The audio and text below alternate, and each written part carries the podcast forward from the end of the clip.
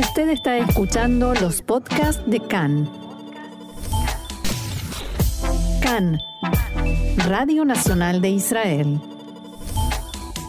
Seguimos aquí en CAN en español, Radio Reca, Radio Nacional de Israel y estamos en contacto con Shlomo Srutsky, periodista y documentalista, con motivo del el estreno en el próximo Festival de Haifa de Cine de Bronca, una película que tiene que ver con eh, la dictadura militar en la Argentina y la conexión israelí de alguna manera. Y para que nos explique de qué se trata, te damos la bienvenida, Shlomo, acá en español. ¿Cómo estás? Bien, eh, preparándome para el festival la semana que viene y para poder eh, estar en contacto con el público, eh, con el público del cine, pero también el público que fue siguiendo este tema de de, un, de una persona que está sospechosa de crímenes de lesa humanidad en la Argentina y que vive en Israel desde el año 2003, habiendo entrado a Israel en forma eh, ilegal, engañando a las autoridades eh, israelíes y también a las argentinas, de las que escapó en el medio de, juicios que tenía en su contra. Es un tema bastante escabroso y ya nos vas a contar un par de ribetes bastante, bastante problemáticos y controvertidos. Contanos primero, para la audiencia que no sabe exactamente eh, el contexto, ¿quién es Aníbal Gauto? Bueno, Aníbal Teodoro Gauto es eh, una persona que nació en el, en el año eh, 49, o sea que en este momento tiene unos 72 años, eh, pero eh, desde el año 70 hasta el año 79, o sea que durante la primera parte y la más dura parte de la dictadura, fue miembro de las eh, de, la inteligencia militar en la Argentina, como civil, o sea, un agente civil de inteligencia militar. que es en general un agente civil? Eh, significa una persona que, eh, o sea, que no necesariamente se sabe que él es que está en, en, estas cosas y que bueno a veces es un espía a veces es una a veces hace todo tipo de, de funciones y en el caso el lugar específico donde estuvo eh, eh, Aníbal Teodoro Gauto sirviendo durante su durante esos años era un, lugar donde de hecho se decidía sobre la vida y la muerte de la gente. O sea él eh, se hacía como él mismo me, me dijo en su momento cuando le, le hice una entrevista él yo, él me, dice, yo solamente hacía carpetas, tomaba lo que, que, era la persona, qué auto tenía la persona, qué horario de trabajo, y después al final cerraba y le ponía una eh, un sello y ponía si era comunista, peronista revolucionario, eh, marxista-leninista. Ahora, eso o sea, estamos cuando estamos hablando de la, del, o sea, de la dictadura del, eh, en la Argentina del año 76 al 83 que, que, a una persona le pongan eso era una condena a muerte. Claro. Y esa condena a muerte, y esa condena a muerte es la, la que tuvo también Samuel Leonardo Slutsky. Samuel Leonardo Slutsky era un primo hermano de mi papá, un médico de, de, en La Plata, que eh, sobre él se hizo una carpeta así, y a él lo vinieron y lo secuestraron en el año, eh, en el 22 de junio de 1977, y lo llevaron a, o sea, lo llevaron al centro de detención clandestino eh, La Cacha, ahí fue torturado hasta su muerte. Ahora, Ahora Shlomo, tenemos, vamos un poco más despacio, porque hay mucha gente de nuestra audiencia que no conoce eh, un poco el tema. Estamos hablando de la cacha, que es, tenemos un personaje que es eh, eh, Aníbal Gauto, tenemos una víctima que es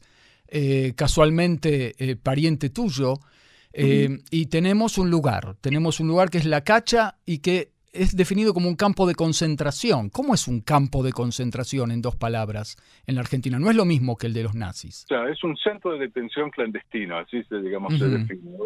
Lo que pasó es que en la Argentina, en el, durante la época, lo que los militares trataron de llamar el proceso, pero que era una dictadura militar eh, sanguinaria, eh, lo que se, se inventó un sistema que fuera, eh, o sea, que por una parte está la cuestión de la cárcel, que eso era, digamos, existía antes eh, y existió después, pero, eh, o sea, que si una persona, digamos, es detenida por una acusación formal, entonces va, se lo lleva un juez, el juez dice tiene que ir dos años a la cárcel o, tiene que ser liberado.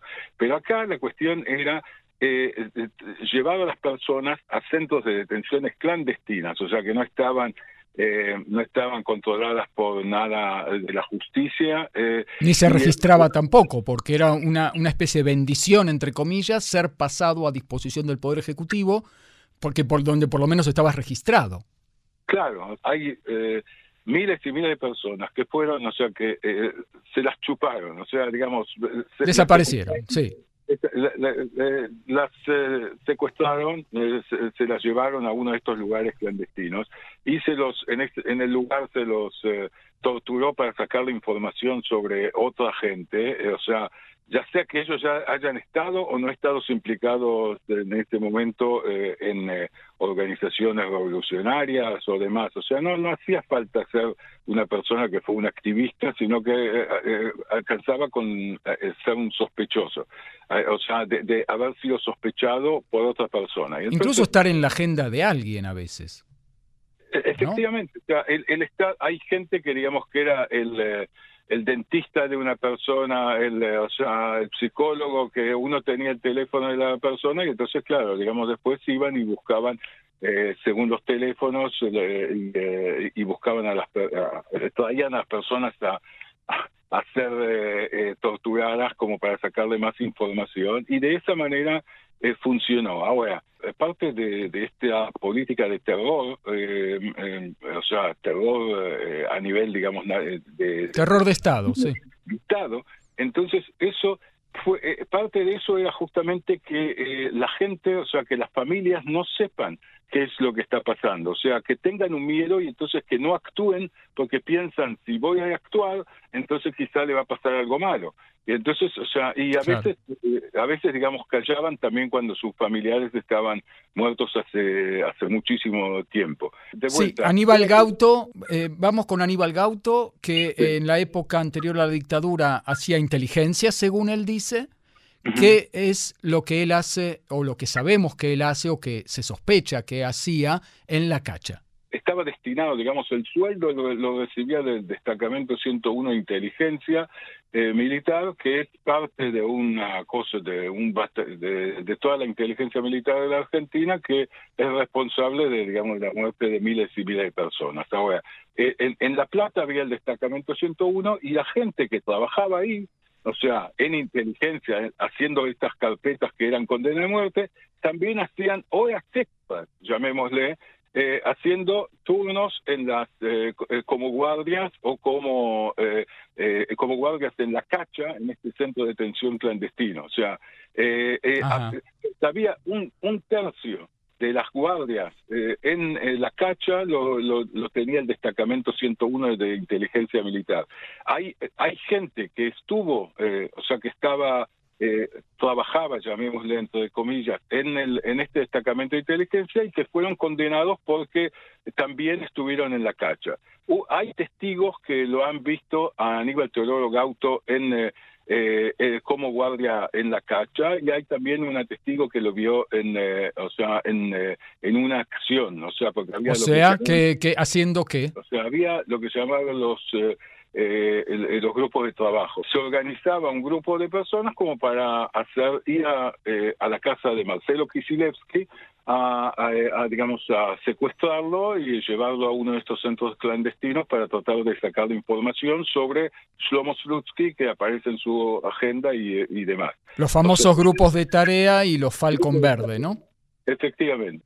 Hay testimonios y hay y eso eh, hace eh, que son sospechas. Para que se conviertan en, una eh, acusación formal eso digamos hay que interrogar hay que indagar a la persona según el sistema democrático argentino legal y lo que pasa es que Aníbal Teodoro Gauto, cuando, cuando se llegó a empezar a investigar el tema de qué pasó en la cacha, o sea, estoy hablando por el año 2010, entonces en la Argentina revisan, dicen, nosotros queremos indagar a Aníbal Teodoro Gauto. Pero a ver, ¿dónde está? Ah, eh, no está en la Argentina. ¿Dónde está? Está en Israel.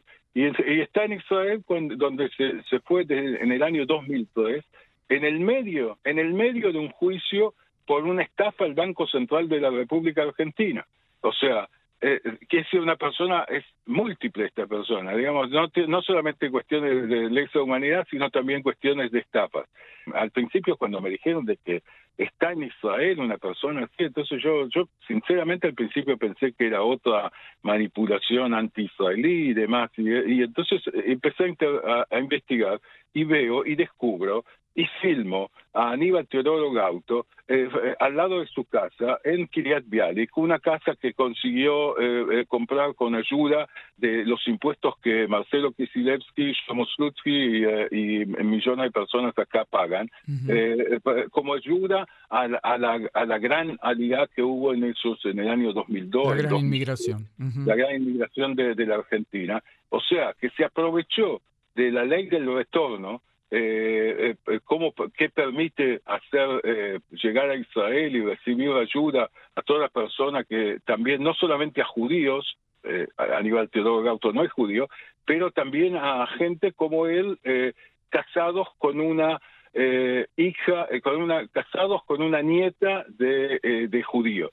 O sea, beneficiario de la ley del retorno y además entiendo, Shlomo, que él habría falsificado documentos de falta de antecedentes penales cuando en ese momento, cuando uno venía para Israel, uno tenía que firmar una declaración jurada. Todavía, hoy en día se pide también un, permiso, o sea, una autorización de la policía, que uno no tiene eh, causas y demás. Pero en ese momento era una declaración jurada. O sea, de hecho, quizás ah, también Israel, digamos, en ese momento quería ayudar a la, digamos, en la situación de la Argentina y demás. Entonces la cuestión, esa él eh, mintió. Él firma esa declaración jurada de que no tiene ninguna, ningún tema penal en la Argentina que no tiene temas penales, que se va en forma legal, que se eh, o sea, que no tiene, o sea, cuando él, yo en este momento es parte de lo que digamos eh, fuimos descubriendo, él recibió una autorización para salir de la Argentina que eso también, en el medio del juicio, por dos meses. Dos meses y, tenía que presentarse a los tres días de volver. O sea, eso estoy hablando a principios del, del 2003. Creo que del 2003 hasta hoy pasaron unos días y no es casualidad que la Argentina sacó un, un pedido de captura del Interpol, no por el tema de, de, de lesa humanidad, sino por el tema de la estafa al Banco Central de la República Argentina ya en el 2003. Eh, pero, pero como... Eh, ¿Y hay un pedido de captura a Israel y un pedido de extradición a Israel? Hubo un pedido de captura, eh, primero, o sea, el pedido de captura internacional es internacional, Israel es parte del Interpol y debería haber actuado. Y Israel no actuó, en, no, o sea, no, no se tuvo pedido de captura del año 2003 al 2010. ¿Qué pasó entonces? ¿Por, qué supone, ¿Por qué suponemos que Israel no actuó? Lo que yo creo es que, digamos, o sea, cuando hay una cosa así, que digamos, que parece tan alógico, o sea, que como me dicen en la Argentina eh, dirigentes de la comunidad judía, me dicen, ¿cómo puede ser que, que, Israel, que en su momento vino y secuestró acá eh, a, eh, Eichmann, o sea, a pesar de que era un país amigo y demás y todo eso, en este momento, no, o sea, no se atenga al pedido de indagar, no, no de juzgar, no de ahorcar, sino de indagar a, a Aníbal Teodoro Gauto y ver si hace falta juzgarlo. Eh, y bueno, entonces... ¿Cuál fue la excusa que dieron para no eh, ni siquiera contactarlo a Aníbal Gauto? No, o sea, lo que pasó acá en Israel es que yo llegué hasta la Suprema Corte de Justicia en el año 2000, eh, en diciembre del 2017. ahí se, se, analizó el tema y se, eh, la Suprema Corte obligó al gobierno a analizar eh, las cosas. Ahora, el gobierno hizo una comisión, estoy hablando de lo que era el ministro de, del Interior, eh, Ariel Derry, de su momento, eh, y en esa comisión se decidió que después de haberlo entrevistado en dos oportunidades, llegamos a la conclusión de que entró en forma ilegal, o sea, que mintiendo en su declaración jurada. Pero habiendo pasado 14 años de su estadía en Israel y no teniendo causas penales en Israel, Entonces, o sea, prescribió. lo que pasó en, eh, que, una persona está sospechosa de, de crímenes de lesa humanidad en la Argentina, como acá no le pegó a nadie, entonces eh, no, no, no tiene interés público. Suena muy, muy raro. Vamos directamente a la película, porque entonces entiendo que hay una decisión tuya de documentar todo esto, ¿verdad? Hace siete años yo hice una, un, documento, o sea, una nota documental para un programa de investigación, Mabacheni, la segunda mirada, en el cual yo denuncié todo esto. Me parecía que, digamos, que después de denunciarlo abiertamente, entonces que esto tenía que, ser, eh, o sea, como que alguien tenía que actuar, pero pero no pasó nada un año, no pasó nada dos años. Finalmente llegué a la Suprema Corte de Justicia y, eh, y al ver que no pasa nada, entonces eh, lo que eh, decidí que, digamos, bueno, si no pasa nada, por lo menos de que se sepa, o sea, que lo sepan los israelíes, lo sepan los argentinos que viven en Israel, que lo sepan los argentinos que viven en la Argentina, qué es lo que pasa, porque la Argentina tampoco se movió suficiente en, todo esto, como si fuese que hubiese intereses ahí también eh, a, lo largo del tiempo que lo protegen eh, Aníbal Teodoro Gauto. Y entonces hice eh, empecé con una documentación eh, contando la esta historia que ahora se ve plasmada en eh, una película que se llama Bronca. y que la haces con tu hijo. Contanos un poco así de la realización. Hacemos una película en la cual, de hecho, mi hijo cuenta la historia del padre enfrentándose con los molinos de viento, quizás, de, que son, o sea, los, los no eh, o los eh, bicicleteos de la, eh, de la administración israelí, o sea, qué es lo que pasa también en, en la Argentina y demás, o sea, por qué, digamos, las cosas no, no se mueven. Y, y vemos juntos, llegamos a, de lo que parecía, digamos, una cuestión eh, yo que sé, una vendetta, lo que podía alguien acusar de que es una vendetta personal, se, eh, se ve que, digamos, hay implicaciones también internacionales en todo esto, hay implicaciones que tienen que ver con los 70, con, eh, con cosas que se ve que no se quiere abrir. es decir, que hay, hay una vinculación personal. Eh, háblanos dos palabras del caso de, de, tu tío y tu sensación al, al tratar todo este embrollo. A mí personalmente me han, eh, mi propia familia me ocultó durante tiempo el hecho de que había un, eh, o sea, qué, qué fue lo que pasó con, eh, con Samuel Leonardo Slutsky. O sea que había el silencio familiar, el silencio de, la, de también de, de, gran parte de la población argentina respecto de esas cosas, hizo que, que yo entrase en el tema recién en el año, o sea, algo así como 10 años o algo por el estilo. Ahí fue donde Estando en la Argentina me, entero de, también del hecho que, eh, que, se van a hacer juicios en, eh, sobre, eh, sobre el tema de, de, la cacha, donde, donde habría sido asesinado Samuel Leonardo Slutsky, este médico primo de mi papá, y entonces yo me decido, digamos, que tengo que hacer algo. Traté de hacer algo a nivel o sea, de hablar con la con, todo con toda la administración que me quieras decir acá en Israel, desde el Ministerio de Justicia, la Cancillería y demás. Y eh, todo el tiempo había un bicicleteo, o sea, como un, que es un tema difícil, que no lo quieren tocar, quizás tampoco no querían tocar el hecho de que quizás eh, hubo eh, otra gente que vino, quizás no con cuestiones de esta humanidad, pero que vinieron de Argentina con sus eh, eh, con, sus problemitas económicos o financieros, entonces no querían quizás hacer revuelo, pero pero bueno, cuando llegamos a una situación así, me parece, que, eh, que yo no puedo seguir callado y es por eso que, digamos, me, puse eh, en esta pelea. al principio me decían, desde la Argentina, me decían, mira, eh, no saques todavía el tema porque queremos empezar, eh, o sea, queremos todavía tratar por las buenas de llegar a un acuerdo con Israel, como para que digamos sea entregado, o sea, eh, y, después al final llegaron, se tuvo que postergar el juicio de la cacha. Se, se, estuvo postergando más o menos como un año y pico porque, digamos, se quería que, que Aníbal Teodoro Gauto y otra persona estuviesen dentro del juicio. Finalmente se decidió empezar el juicio y condenar a, en, el, en octubre del 2014 a, eh, a, unas 24 eh, oficiales y civiles entre ellos gente que había trabajado con él al lado, en la oficina al lado, y que quizás si él hubiera sido indagado, Aníbal Teodoro Gauto, entonces quizás hubiera salido libre como algunos salió libre, o quizás eh, hubiera sido condenado por, eh, por las cosas que, que, hizo y que ahora está solo sospechado. Contanos entonces, Shlomo, el que quiere ver la película, dónde tiene que ir, cuándo y a qué hora. La película eh, se va a pasar en el, por primera vez, o sea, la, el estreno mundial, se puede decir, es el 12 de ahora, la semana que viene, el miércoles, en la Cinemateca de Haifa hay muy pocas entradas que quedan en este momento, pero digamos los que no eh, logren conseguirlas, entonces se van a poder eh, verla en Hanukkah, en el, eh, o sea, estoy hablando en diciembre, en, en el Festival de Cine Internacional de Cine Judío en Jerusalén. Después va a estar también en, en Tel Aviv, se va a hacer una presentación y se van a hacer presentaciones en Tel Aviv, pero eso ya en para, digamos, enero. Y entiendo que va a estar en otros festivales, ¿no?